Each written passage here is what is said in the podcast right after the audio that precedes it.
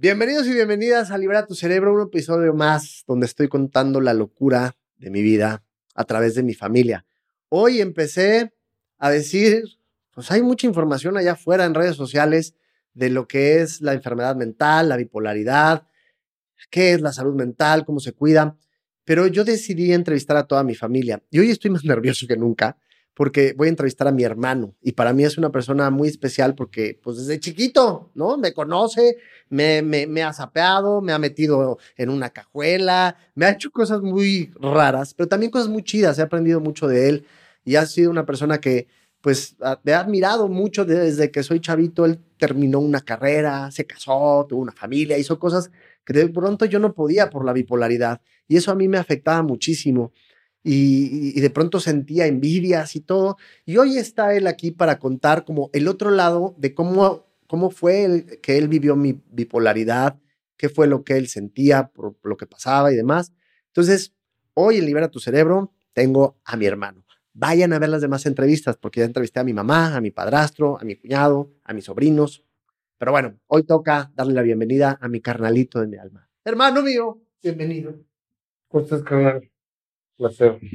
Gracias, gracias por aceptar hacer esto, que sé que para ti no es lo tuyo tanto hablar, y menos en cámara, pero... No problema. Pero gracias por venir. No, ¿de qué? Oye, vámonos directito a, la, a lo que nos truje Chencha. Sí. ¿Cómo fue que tú te enteraste así por primera vez que tenía yo algo? ¿Qué fue? ¿Cómo fue? ¿Cómo fue eso? Pues, eh, mira, eh, simplemente eh, fue como así. No sabía nada. Eh, yo me estaba mudando acá a la ciudad de Guadalajara. Y entre que yo estaba eh, trasladándome para acá y, esperando pues verte, porque pues, ese día resulta que era tu cumpleaños, era el 14 de septiembre. Sí, sí, sí. Ese día yo me decidí, pues ya venir para acá. Eh, me parece que ya tenía por, por, por ahí ya todas las cosas eh, estaban ya aquí y solo faltaba yo, entonces me, me, me, vine y obviamente yo no sé por qué, pero no sabía nada de que tú estabas en una situación, eh, pues difícil, ¿no? Mm. Y llegué a Guadalajara y pues así fue. ¿Qué pasó, mamá? ¿Cómo está? Ya llegué. Oye, ¿dónde está mi hermano? Hoy es cumpleaños, ya llegué. Y entonces de repente vi la cara de mi mamá y dije, aquí está algo raro, ¿no? Porque esa cara no es así como de, ah, sí, este, mira, es que tu hermano, pues cierto que está en el eh, hospital porque, pues, no me acuerdo exactamente sus palabras, ¿no? No tengo yo muy buena memoria de ese tipo de cosas. Pero lo que sí tengo de memoria es de las emociones. Yo recuerdo que eso fue algo así como un balde de agua, porque yo dije, ¿y por qué no me dijeron? ¿Por qué no me avisaron? Pues allá que llegaron me iban a decir que pensaban que me iba a regresar o que no me iba a venir por eso. Pues no. Haz de cuenta, ¿no? Como si fuera el caso. Entonces llegué y eso fue la noticia y, y pues me quedé así como, wow, Vaya, no, no, no, no, no era algo que me esperara o algo que pudieras a lo mejor haber, eh, digamos que masticado un poco o que ya ibas para allá, ibas con la mente, este, pues, como asimilando, no, no, no. Yo no sé por qué no me dijeron nada y esperaron a que llegara yo. No lo sé. Pero así fue. Y desde ese punto, desde ese momento, mi vida, pues dio otro giro.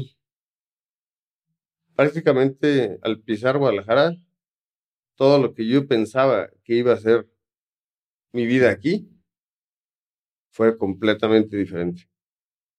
Y vaya, mm, realmente yo no tenía idealizado nada, ¿no? Pero no me esperaba que tú estuvieras en un psiquiátrico y la verdad es que mucho menos que tenías lo que tenías o lo que tienes o lo que se conoce como bipolaridad, ¿no? Que es, eh, que esta es mi siguiente pregunta.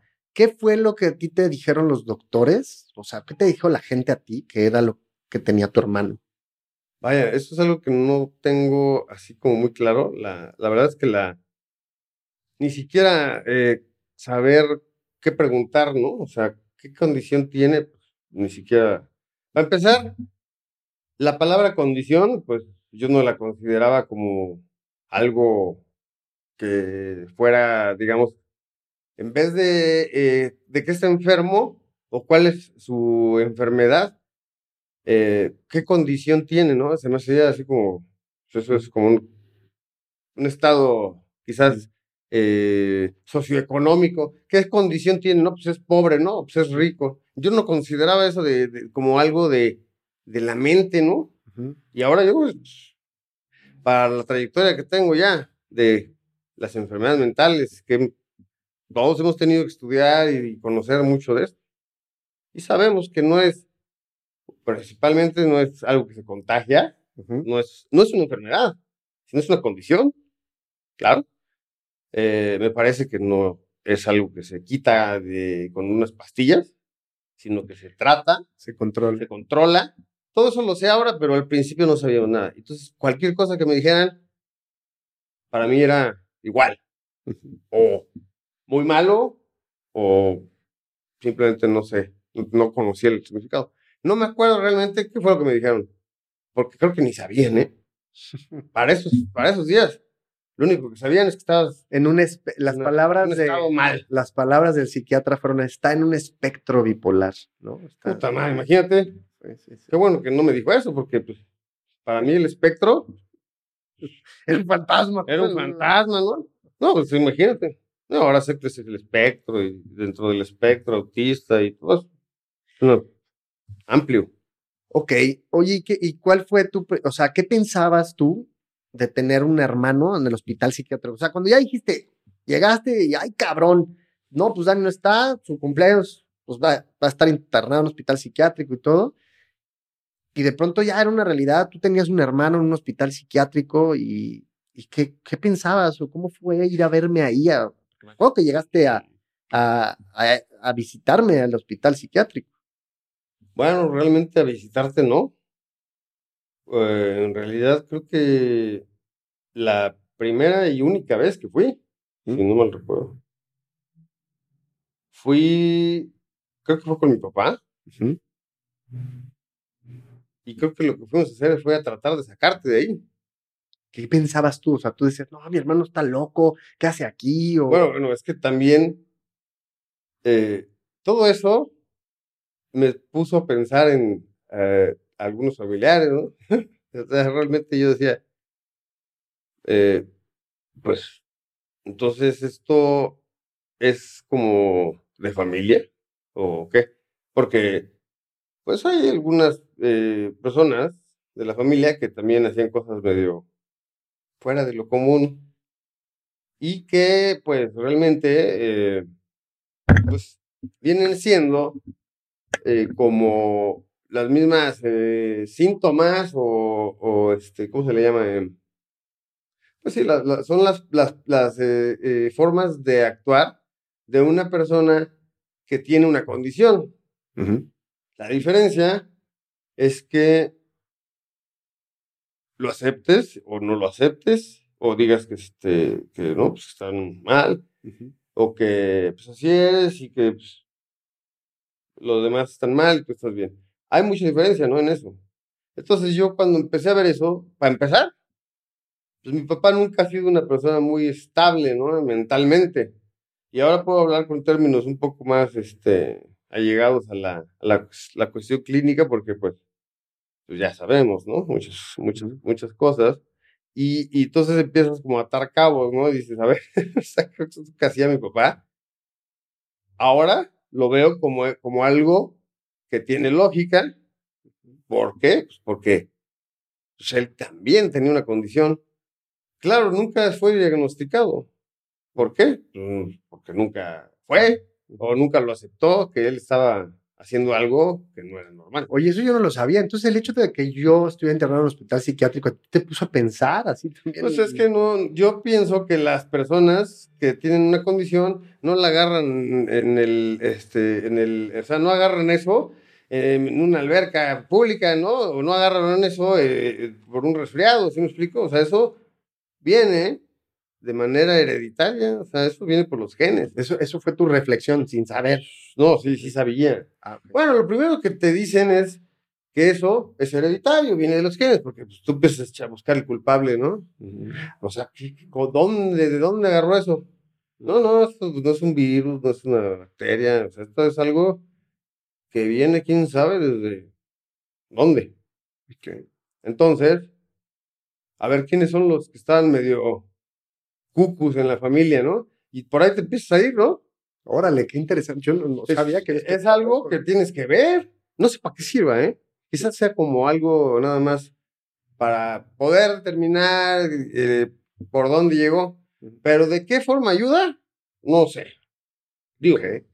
Oye, y hablando de, ayudar, ¿pensaste en algún momento y cómo ayudo a mi hermano? ¿Qué decías? ¿Qué decías? No, este, pura madre, che huevón, ¿qué anda haciendo ahí? O sea, ¿qué pensaste en realidad? ¿Qué te dan ganas de hacer? ¿O qué? bueno, la verdad es que yo nunca puse en duda eh, la situación como si fuera algo fabricado por ti para evadir determinadas responsabilidades o, o- algo así. Nunca lo, nunca, nunca lo pensaste. No, no, no, porque realmente es que, vaya, digo, como dices, yo te conozco desde chiquito, ¿no?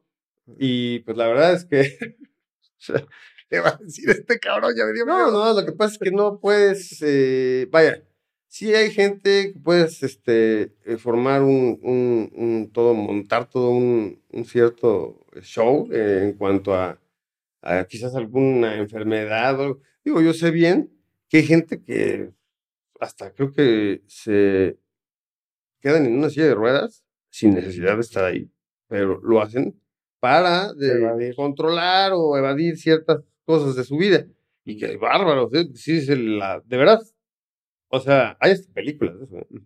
Pero en tu caso, no, porque, vaya, ¿cuál es? O sea, hay que usar la lógica, ¿no? O sea, ¿cuál es el objeto de hacer eso? ¿Qué está, qué está recibiendo él de beneficio cuando lo ves? Que es donde está a gusto y que dices, ah, pues ahí está su recompensa, eso es lo que él quiere. ¿no?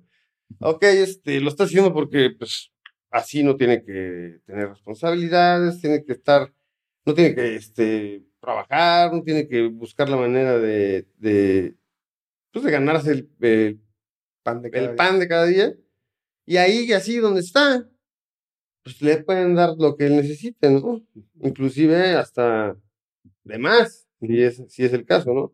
Ahora, si eso te lleva a, a un hospital psiquiátrico, en donde tú estás, no en consulta, ni en un eh, entras y sales, o que te tengan en tu casa, eh, vaya, no, si tú estás en un hospital psiquiátrico conviviendo con el tío Lucas y con, vaya, o sea, gente que realmente está mal, eh, por la razón que quieras, ya sea que estén enchochados o que sí realmente tengan un problema, ¿cuál es el objeto de Daniel de estar ahí metido? Si está acuerdo y está consciente de lo que está haciendo, entonces tú tienes que ver, si conoces a esa persona, dices, ¿para qué está haciendo esto? No le ves sentido. ¿Cuál es el sentido de que esté ahí? ahí? Todo eso pensabas tú. Sí, o sea, porque primero que nada, pues bueno, si se está haciendo, ¿cuál es el objeto de hacerse? Ya. ¿Qué va a ganar? Pues no tiene nada. Entonces ahí es donde dices, no, pues si está, algo no está bien. O, o si quiso ganar algo y si quiso hacer algo, ya le salió mal. ya, ya está en otro pedo, ya no- a lo mejor ya no sabe cómo salir. Todo eso te lo tienes que preguntar, ¿no? ¿Por qué? Porque no puedes dejar que las demás personas decidan por alguien que es tu familiar y que quieres. Tienes que ir un poquito más allá. Ponte en su lugar o piensa qué es lo que va a ganar. Ok. Porque no vas a dejar que lo que te digan que tiene sea determinante para que tú digas, ah, ok, está muy bien, doctor, de acuerdo. Entonces, este, usted díganos qué hacer, ¿no? Para empezar, te das cuenta que la persona que está ahí al frente, ah, o sea, digo, no, no sé, no quiero meterme yo con eso, pero no está bien, ¿no? Lo que hacen. Y muchas veces eh, lo hacen porque es más fácil, ¿no? Tener así el control de esa situación, de ese lugar, de esas gentes. Eh, no están ayudándolos, los están controlando o están de alguna manera manteniendo un, eh, digamos que un lugar donde la gente tiene su mirada puesta ahí y tiene que estar, digamos que, controlado, ¿no? ¿Y cómo se controla eso? Pues hay varias formas, pero no es algo que sea de ayuda para la gente. Al menos eso nos dimos cuenta, ¿no? Sí, claro. Por eso fuimos a ver cómo podíamos cómo sacarte.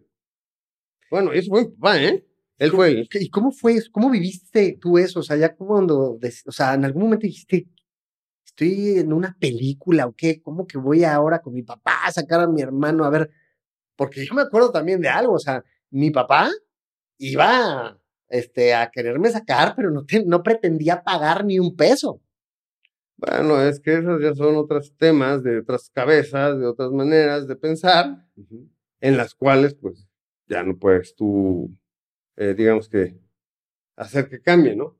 Y a veces, digamos que sí pudieran haber sido ah, buenos, o sea, digamos, sí estaba bien porque mi papá quería sacarte de ahí y estaba bien, su intención era buena porque estaba, pues estaban mal, o sea, no estaban ayudándote.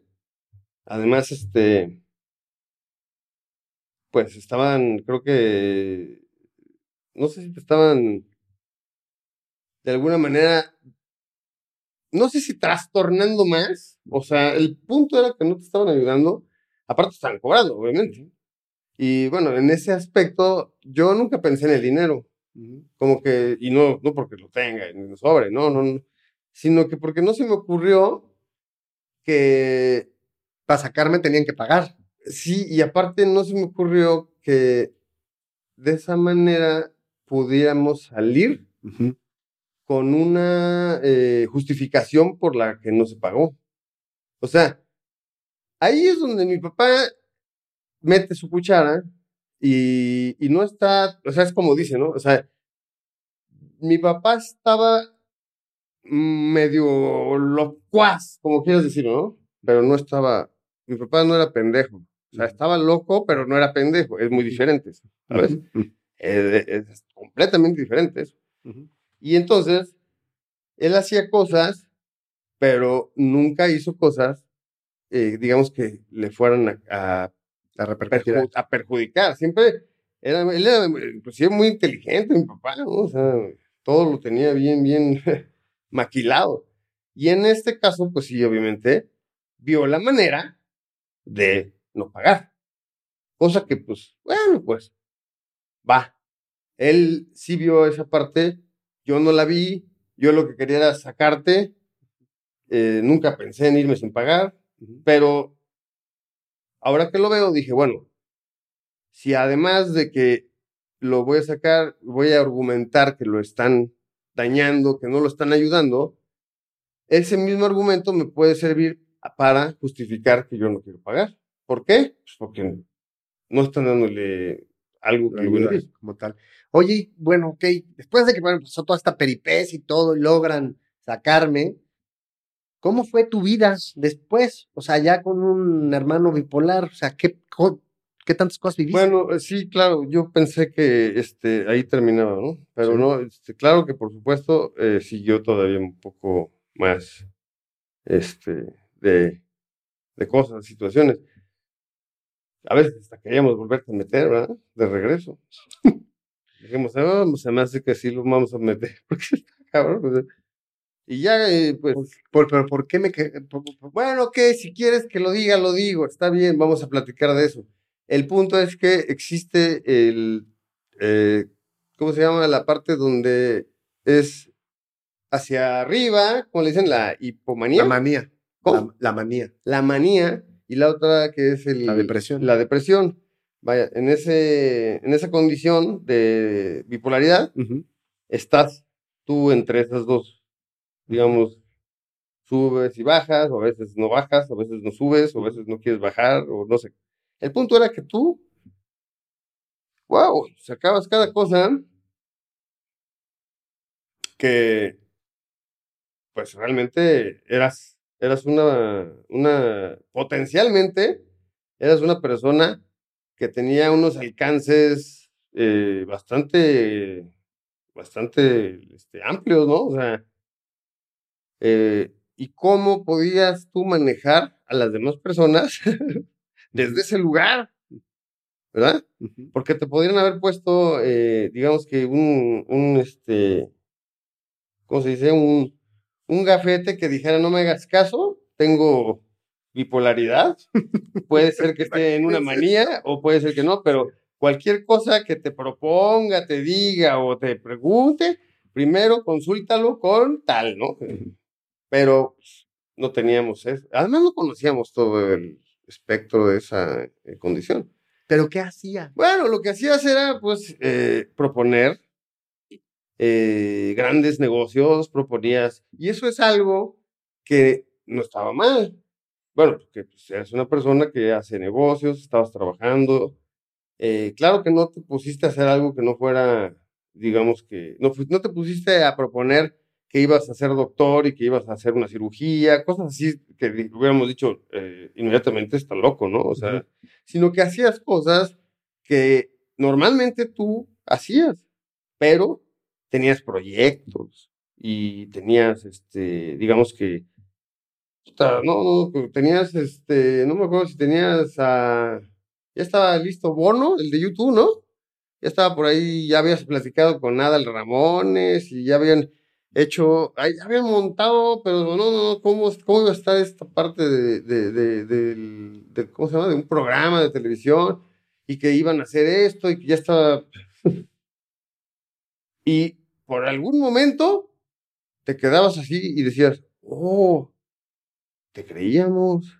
En algún momento pudimos así como decir, órale, ¿no? O sea, y tan, ¿qué tanto podías tú convencer a la gente?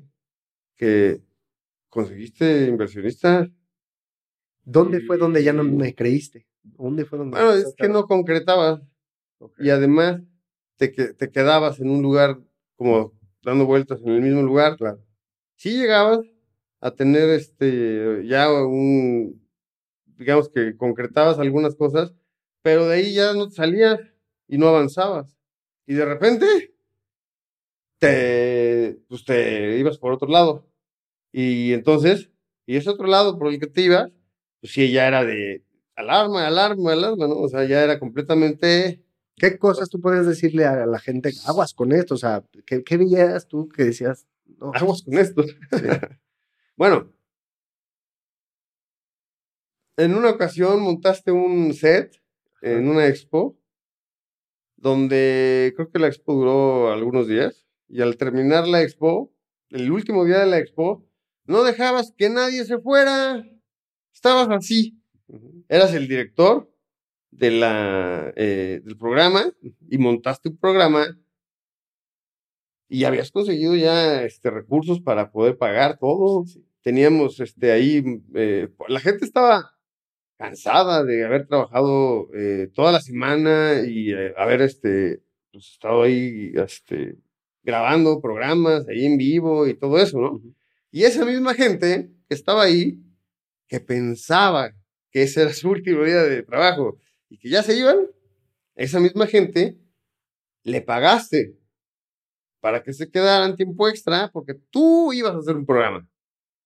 Pero en, ese, en esa ocasión empezaste ya a, a no concretar y a darle vueltas y a ver, se repite, ¿no? Y se repite, y otra vez. Y ahí, y, y como que ya la gente decía, espérame, como que este güey ya no está bien, ¿no? Y de repente llegaban, porque te acuerdas que había ahí gente que eran tus amigos, ahí, este, conocidos más. Sí, sí, sí, claro. Y entonces, pues tú decías, bueno, mi hermano está haciendo su programa, ¿no? O sea, y yo, pues, no, no tenía, varias eh, muy- no estaba muy familiarizado a, a verte a ti trabajar así.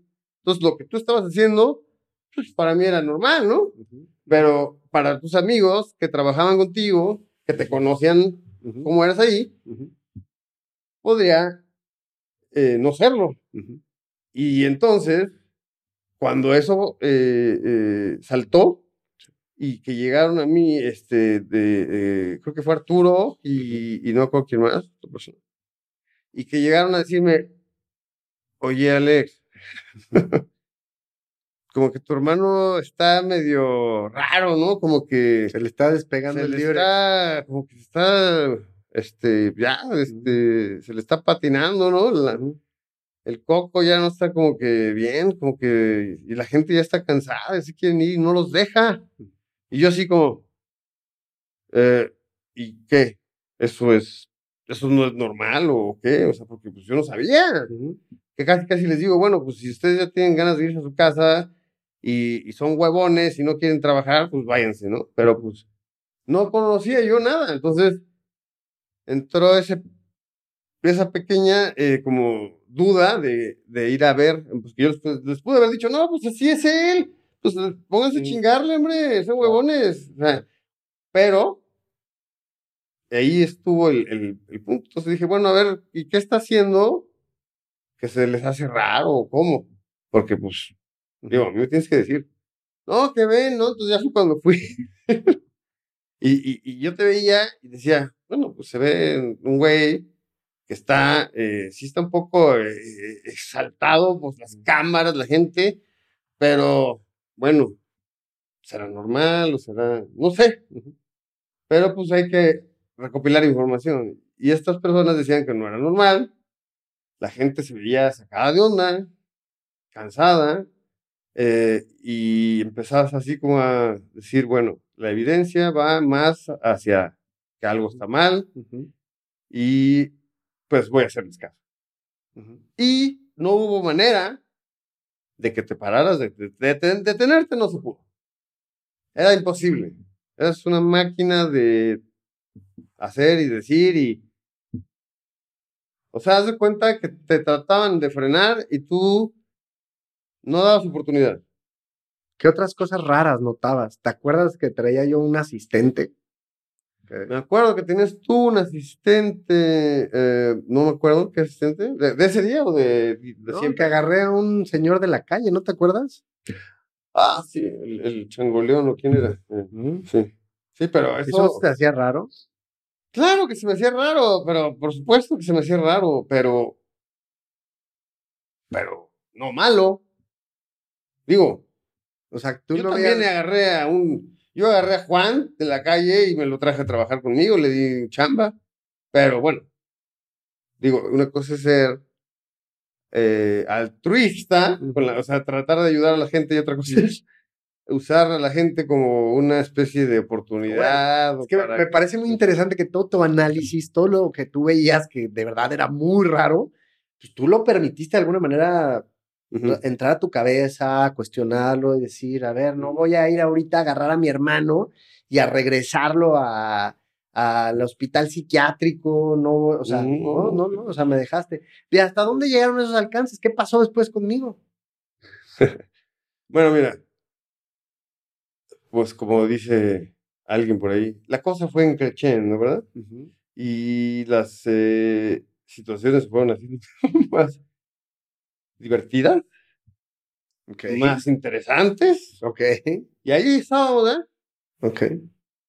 Claro, todo tenía eh, una, este, o sea, todo estaba enfocado a tu visión de lo que querías hacer, ¿sabes? Eh, pero en algún momento quizás empezó a dejar de ser eh, como alguna especie como de proyecto. Y empezó a ser como ya una manera de pasar el día, ¿no?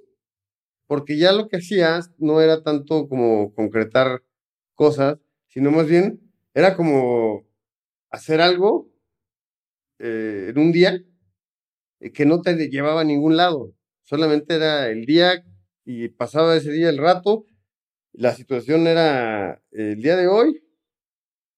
Voy a ir a la la agencia de carros, a la Peyot, y voy a comprar un coche, pero para que yo compre ese coche voy a hacer que todo el mundo se disfrace de, la, de algo.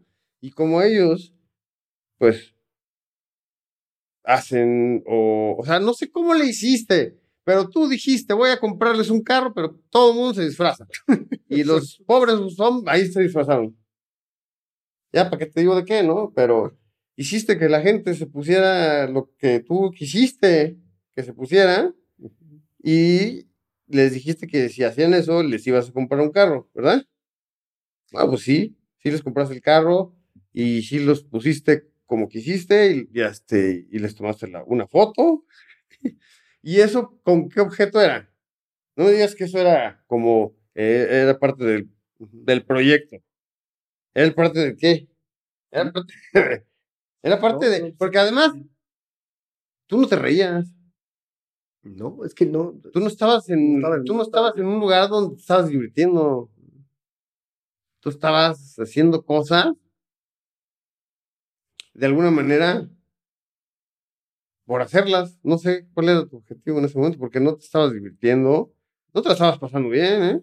Tú estabas así como, así acelerado en, en chinga haciendo cosas. Lo que, lo que sí hacías era cosas que movían a todo el mundo, o sea. Y después, ¿cómo fue de que todas estas cosas que empezaron a pasar? ¿Cómo fue cuando recibías una llamada en la madrugada y era... ¿Cómo fue? Uh, padrísimo. Ahí fue cuando empezó lo más emocionante. Porque ya empezaban a afectar a nuestras familias, ¿no? Ya te tenías que salir en la madrugada porque este güey estaba ya en la Cruz Roja o no sé dónde estabas una vez.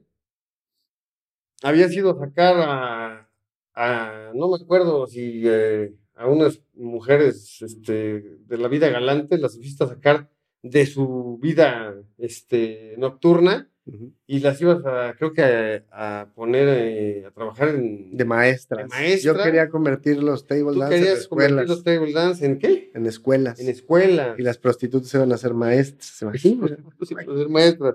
Entonces, para eso necesitabas, eh, pues, ir a primero a- ahí, ¿no? A hablar con ellas.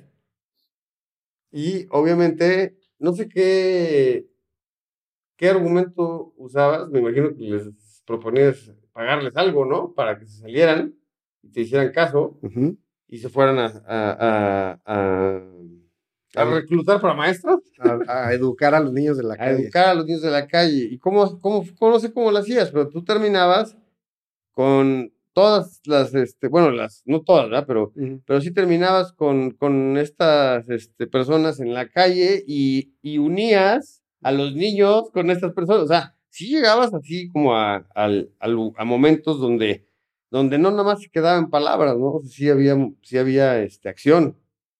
¿Y cómo fue cuando un día acabamos ahí en uno de estos lugares que te sentaste tú? Que yo me acuerdo que me dijiste, es que pusiste mi vida en riesgo y cómo, o sea, porque tuviste que ir un día ahí, sentarte y...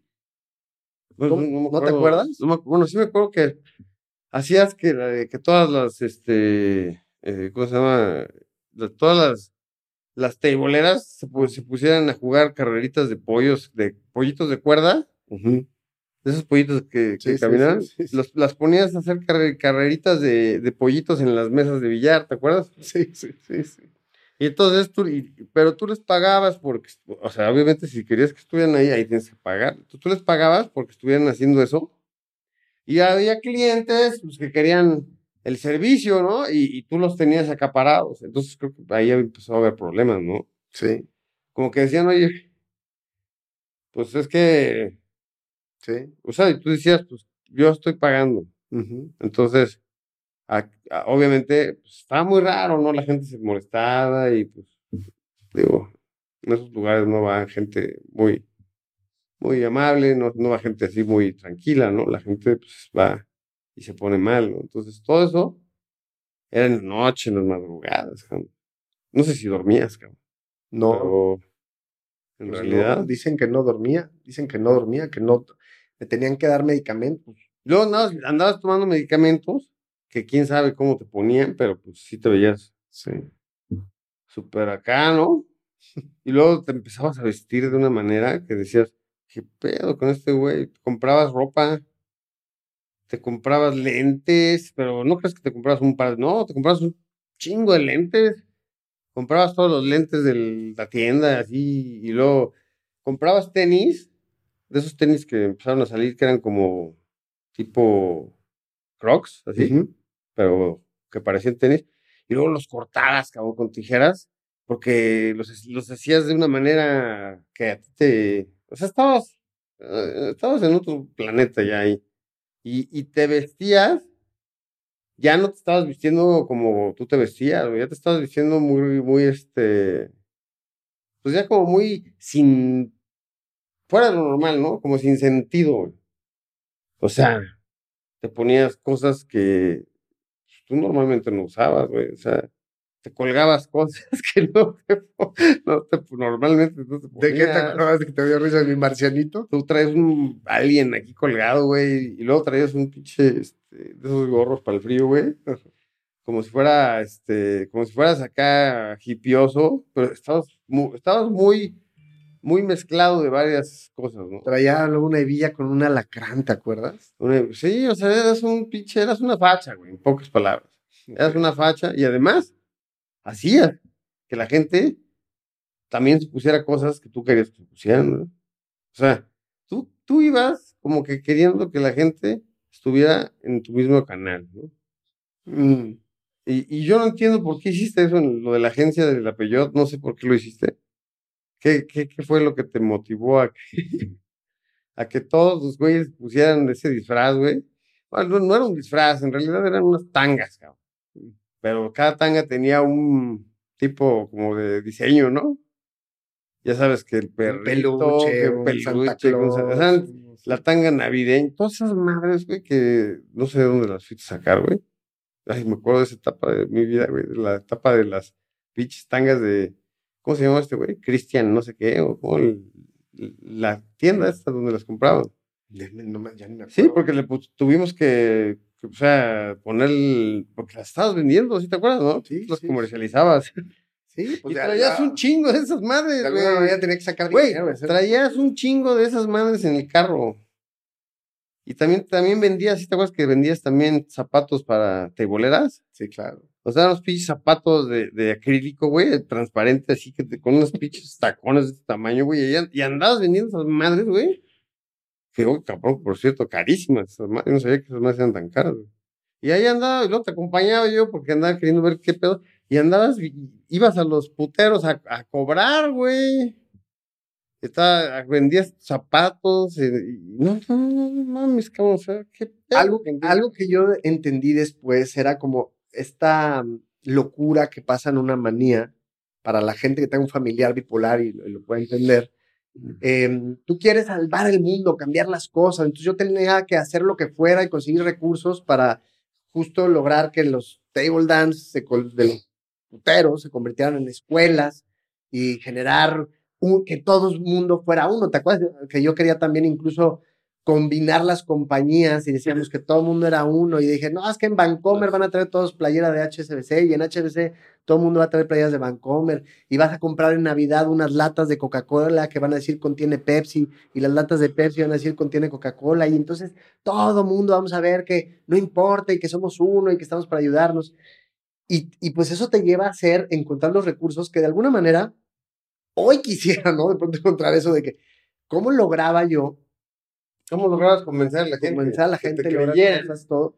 Pues, la verdad es que, bueno, eso no se hace, eh, pues nada más porque estás eh, en una condición, ¿no? Claro que tú tienes la manera de comunicarte, ¿no? Tienes esa facilidad. Pero ya tenías ahí, eh, bueno, sí, sí, sí, aventabas unos choros que, bárbaro, o sea, sí, sí, sí, sí te creíamos, Oscar. Estaba desbordado. Claro que obviamente había unas cosas que ya las metes a la...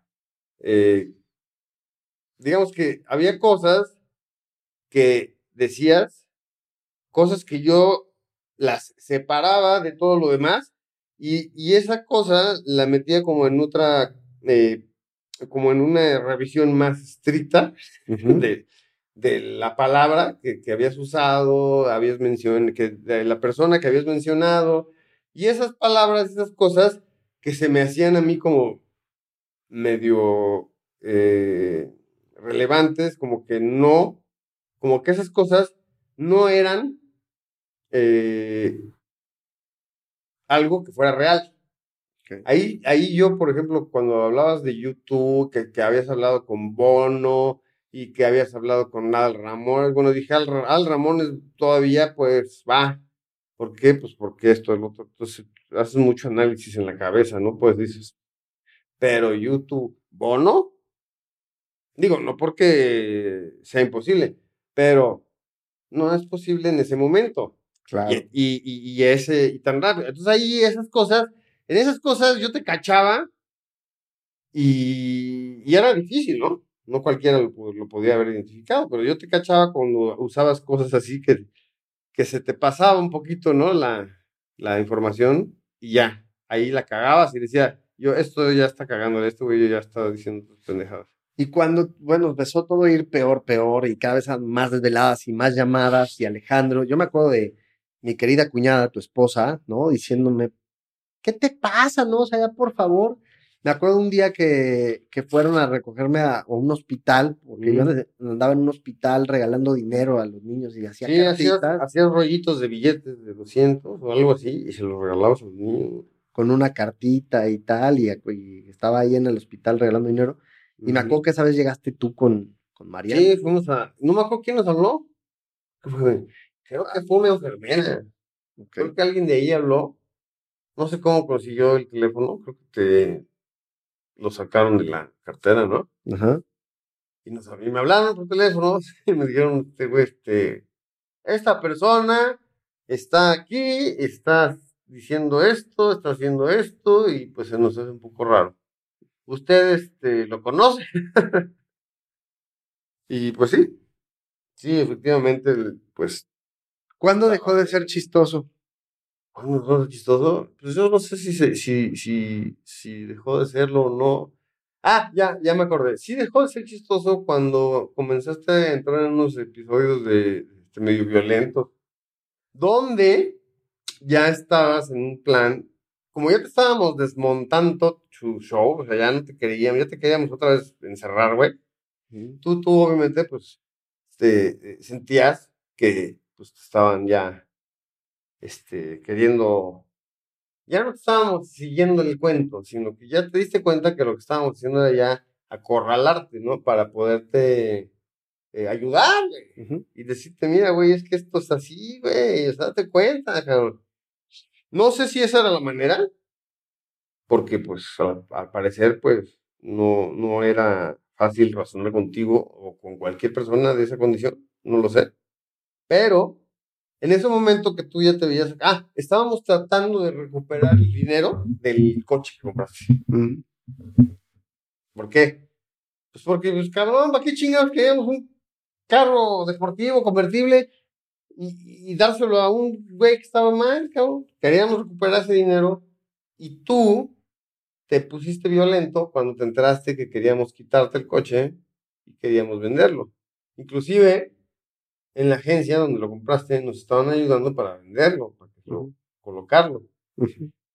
Inclusive, ya teníamos quien lo comprara. Y estaba eh, la gente de, ventas ahí eh, esperando que lleváramos el carro, güey. El problema era que no te lo podíamos quitar. Y eras bien pinche estuto, cabrón. No te podíamos engañar, güey. O sea, aquí vuelvo otra vez con esa parte de que estabas bien loco, pero nada pendejo, güey. No te, no te podíamos engañar. Te queríamos aplicar la, la de. Y no, güey. Ah, o sea, ya estabas así como. Así, güey. Estabas ya alerta, güey. Y el día que ya no fue chistoso fue cuando agarraste y con una pluma, güey, dijiste, si venden el carro, me, me voy a enterrar la pluma en la tierra. Y sí lo creímos. ¿Por qué chingados no le íbamos a creer si todo lo que habías hecho, güey, lo habías hecho? Y entonces yo a mi mamá la vi muy preocupada y le dije, no, espérate, le dije, no, no, no, no, no le, no le vamos a quitar el carro. Y yo lo que hice fue darte la información para que tú recibieras este, la información y dijeras, ya, ya, este, ya, ya sé, ahora sí ya los asusté y ya, ya. Entonces, yo quise que tú creyeras eso para que dejaras eso. Y sí lo dejaste. Pero. Y de todo, cuando ya empezó a no poner chistoso, cuando ya dijiste, mi hermano sí tiene, o sea, esto ya está cañón, está afectando a toda la familia y todo, y empezaste tú a pasarlo también mal, pues tú también tenías una vida, estabas, este, pues, ¿no? Casado, ¿no? Esperando, pues, hacer una vida aquí en Guadalajara y yo ya no te estaba dejando. ¿Cómo cuidaste tú tu salud mental? Mm, de ninguna manera la cuidé. O sea, yo, yo no sabía que tenía que cuidarla, pues yo solamente estaba haciendo lo que mi corazón decía, ¿no? Y obviamente entré en una parte donde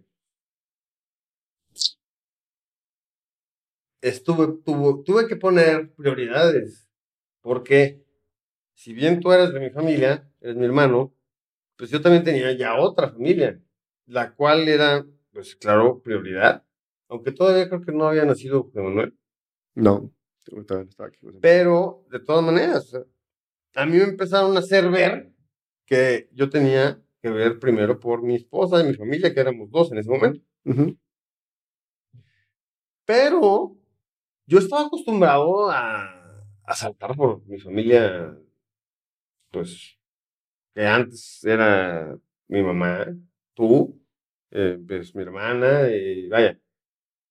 Y entré yo en una situación donde no sabía qué hacer.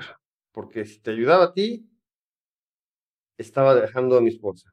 Si me iba con a mi esposa y no te hacía caso a ti, estaba dejando a mi hermano. Entonces fue una situación muy difícil porque ¿para dónde, ¿para dónde vas? ¿Cómo le haces? O sea, es difícil este, discernir entre cuál es la cosa, cuál es la, la, la, situación en la que tienes que este, darle importancia, ¿no? Porque obviamente, pues, lógico, lógicamente pensando, pues es importante todo. Pero cuando ya se te pide que puedas dar un poco más de importancia a una de las dos, ¿a cuál escoges? Es difícil. Entonces entras en una situación de conflicto, de ya no saber qué hacer y al mismo tiempo querer hacer todo. Y entonces es difícil porque empiezas a tener problemas ya con, con otras personas, ¿no?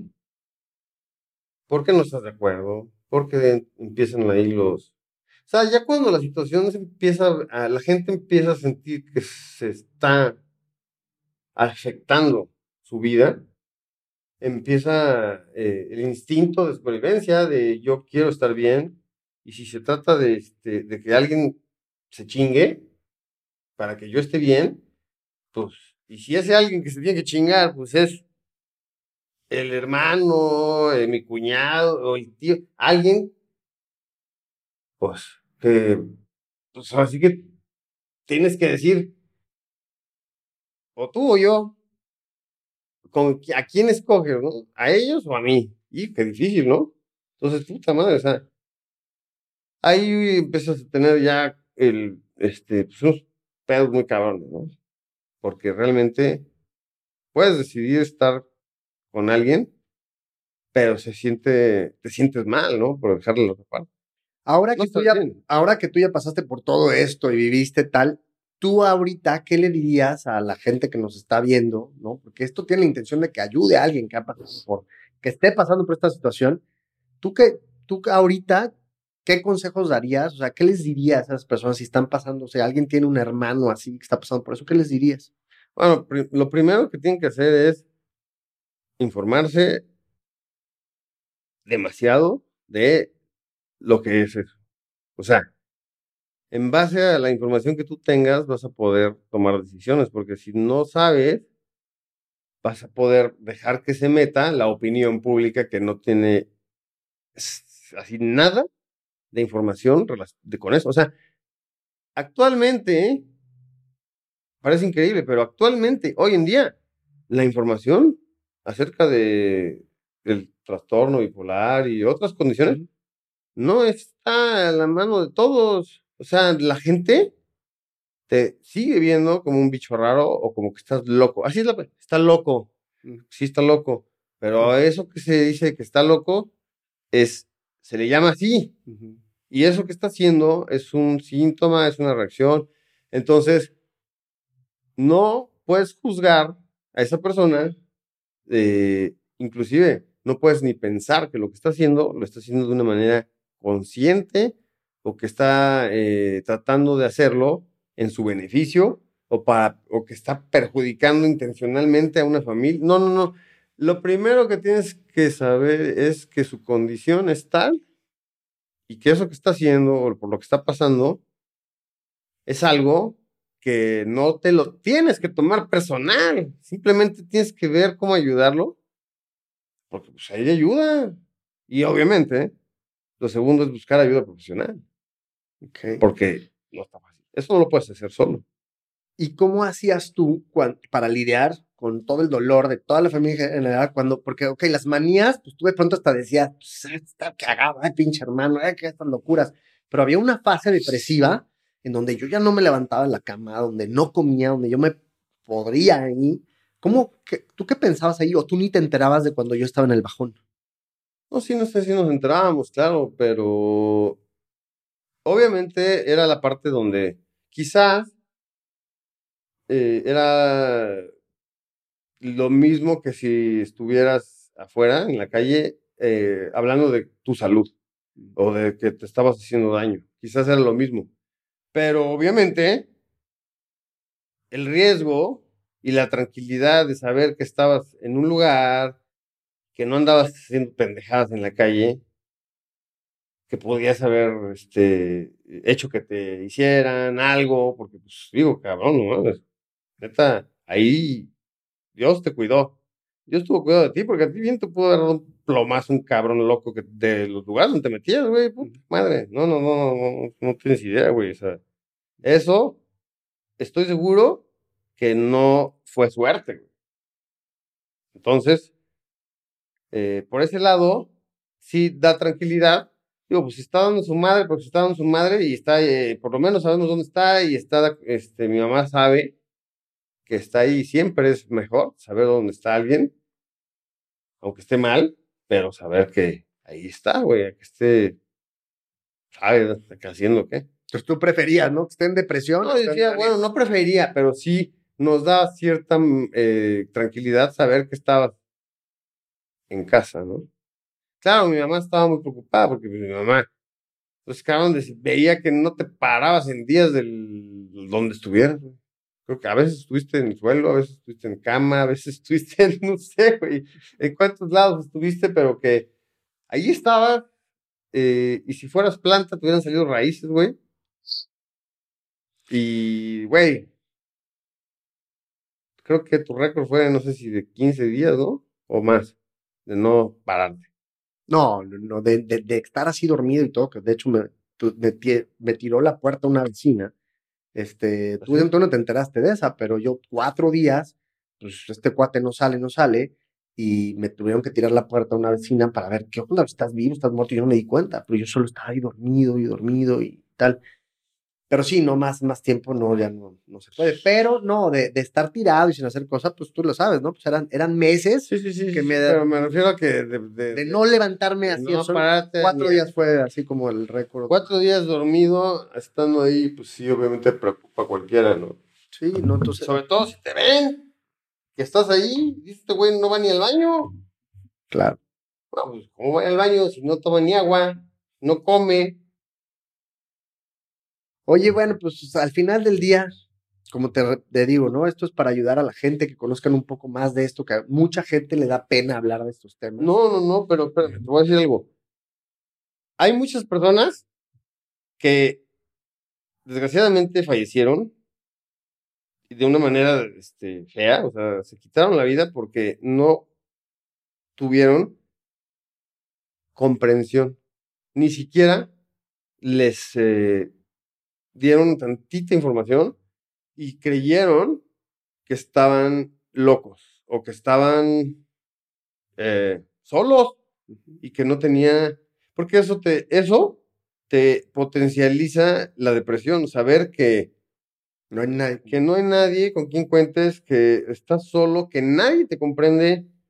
Para empezar, cuando tú tienes una condición y la gente te dice, entiendo tu situación, es normal que estés haciendo, sintiendo, haciendo y teniendo esto. Esto es lo que va a pasar, inclusive la reacción que tiene tu familia ante esta situación también es normal.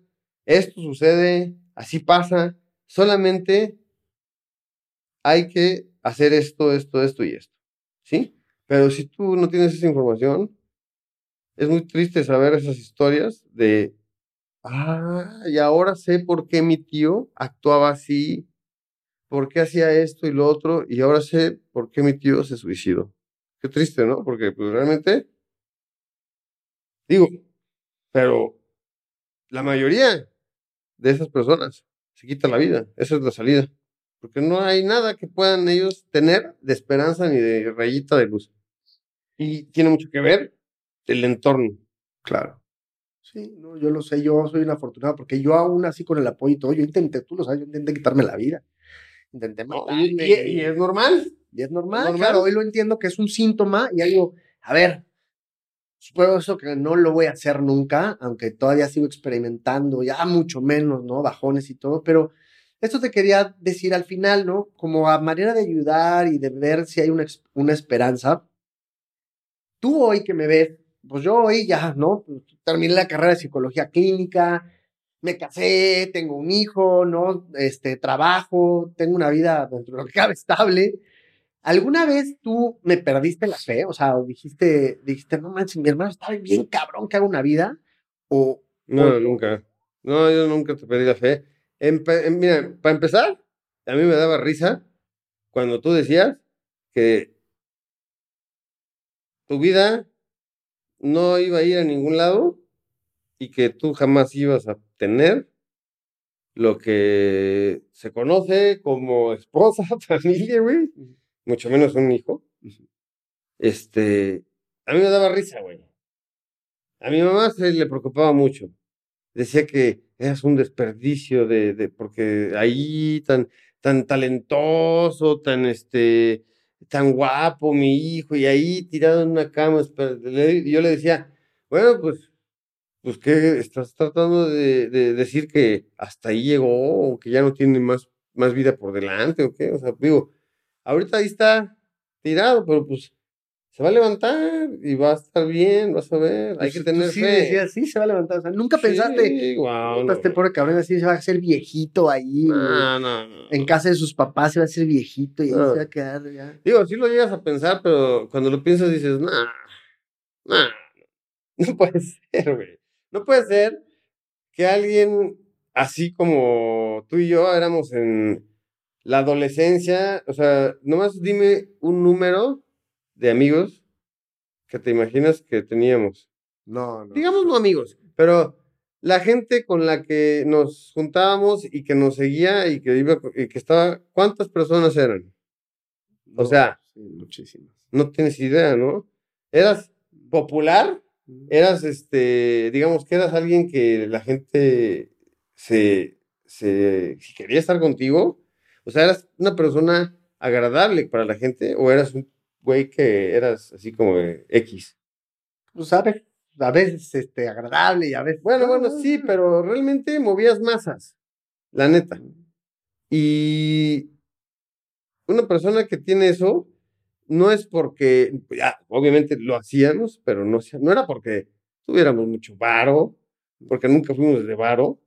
O sea, nunca tuvimos algo que no fuera nuestro, nuestro carisma o nuestro, ¿cómo se dice?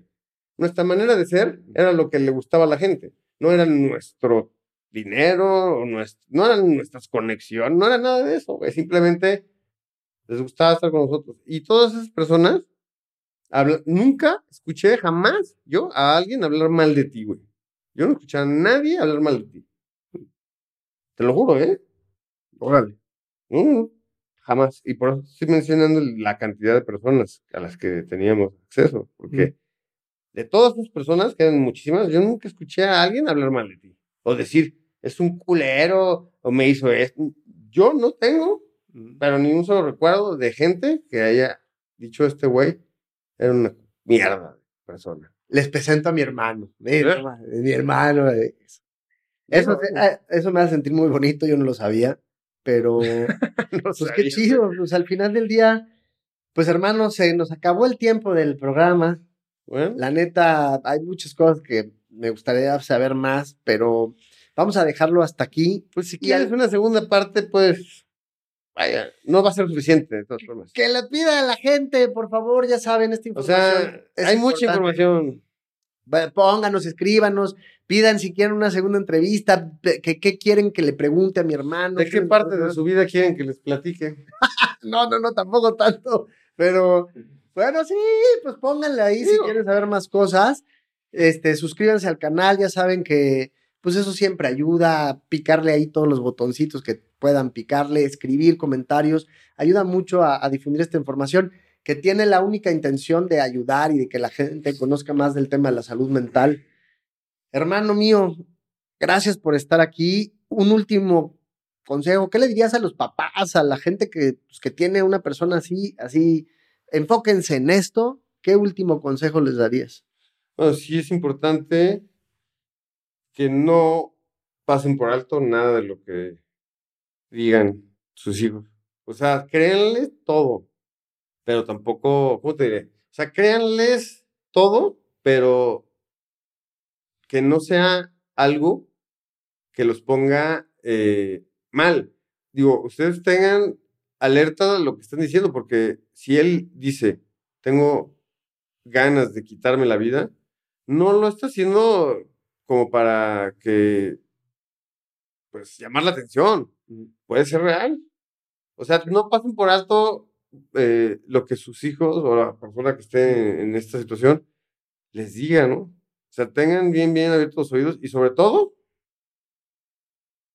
pues que sí, pues, que, que se informen acerca de... Y, y si hay personas que están eh, acompañándolos o amigos cercanos de sus hijos, que también estén, eh, digamos, que informados de, de todo eso, porque las señales de, de, de alarma de esas, de esas situaciones son, este, son importantes tomarlas en, en serio, es la diferencia, ¿no? Y bueno, básicamente, pues que también se tomen sus chochos, porque los chochos también ayudan. Son, eh, digamos que necesarios. Aunque la gente no... Hay que personas que no les gusta, ¿no? Medicarse. Claro, pero es importante que sepan que el medicamento no es de por vida, no se lo crean, solo es momento, no. le tengan miedo, no le tengan miedo a aventarse, ¿no? Eh, un antidepresivo, un, un- algo que de momento te pueda ayudar, pues es es necesario, como lo dice mi hermano, no le tengan miedo, no son de por vida, solo busquen ayuda de un profesional que tenga la conciencia de hacerlo así. Bueno, con esa llamada nos vamos, señoras y señores. Así se vive la bipolaridad de un hermano. Eh, te agradezco infinitamente, neta. Qué chido que estuviste acá con toda la agenda que tienes tan ocupada y todo el trabajo que tienes. Te agradezco de verdad muchísimo.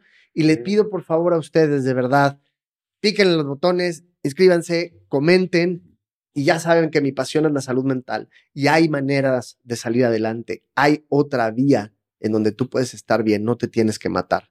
Cuídense mucho y nos vemos en el próximo episodio. Gracias. Bye. Bye.